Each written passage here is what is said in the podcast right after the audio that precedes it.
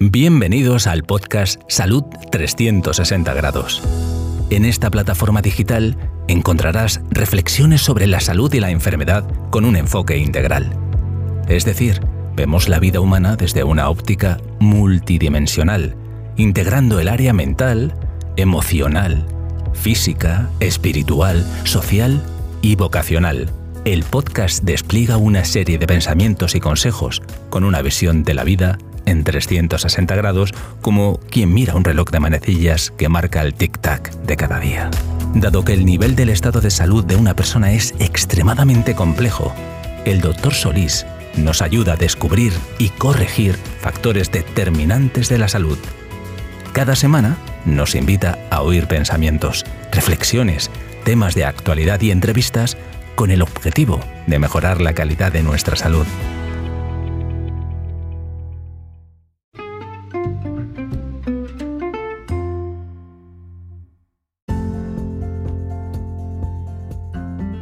Hoy voy a reflexionar sobre la importancia de las relaciones humanas saludables. Lo haré en dos episodios encadenados, porque el desarrollo equilibrado de una persona depende en gran medida de cómo se relaciona y con quién. La orientación afectiva filial es compleja de comprender y no se puede juzgar a la ligera porque los mecanismos que mueven a una persona a sentir atracción espontánea hacia el sexo opuesto o hacia su homónimo o iguales obedece a múltiples factores en la construcción humana. Esta será una breve y concentrada reflexión. El episodio de hoy lo he titulado desórdenes de atracción interpersonal. Antes de entrar en el tema de desorden, necesito clarificar el concepto básico de orden.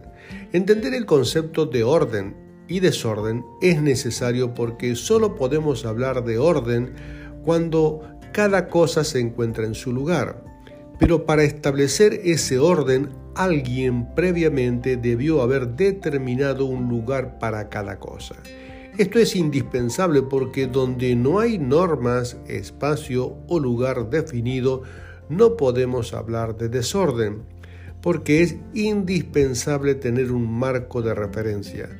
Para poder reconocer la idea de lo que quiero hablar, de, orden y desorden, le doy un ejemplo. Por ejemplo, no puede decir a un niño, una madre, que es un desordenado con sus juguetes o con sus calcetines, si no le hemos dicho en dónde hay que poner cada cosa, o si no ha visto previamente el sitio destinado para ellos.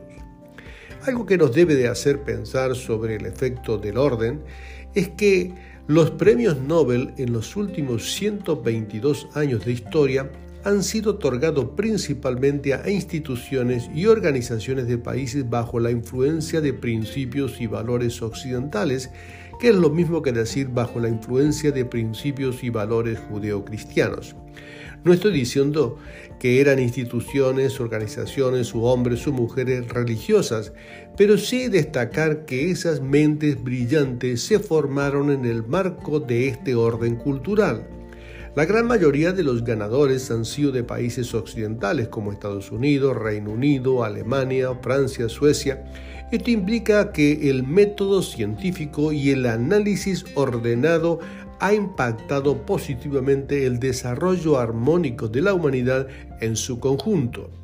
Ahora este orden se desconstruye desde dentro de la cultura adoptando ideas y modelos liberales proclamando lo que la diversidad sexual es evidencia de progreso y modernidad.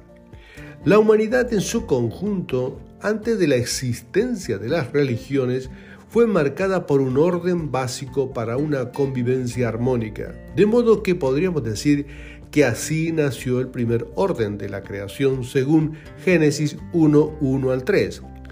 Y dice, en el principio creó Dios los cielos y la tierra, y la tierra estaba desordenada y vacía las tinieblas estaban sobre la faz del abismo y el Espíritu de Dios se movía sobre la faz de las aguas. Dijo Dios, sea la luz y fue la luz.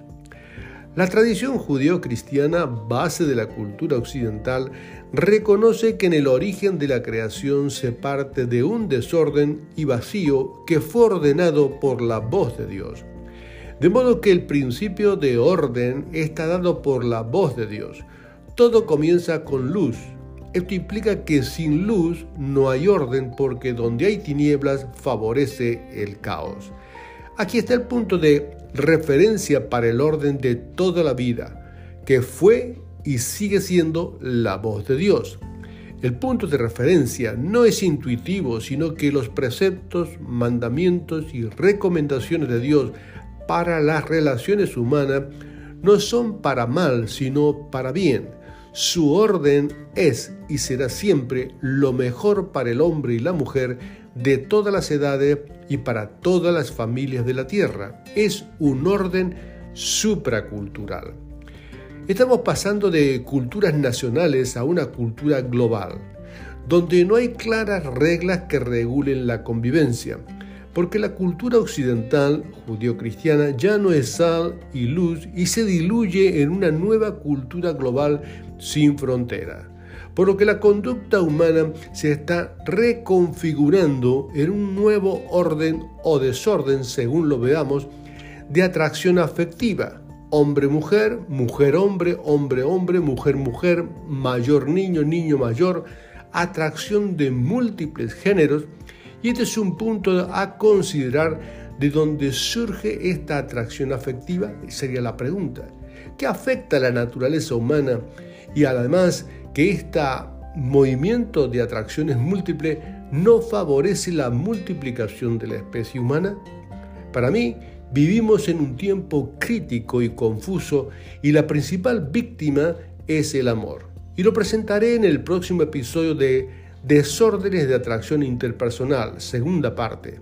Mientras tanto, reflexiona en lo que acabas de oír para estar preparado y preparada para el próximo episodio de este podcast de Salud 360 grados, en donde vemos la salud y la enfermedad desde todos los ángulos de la vida.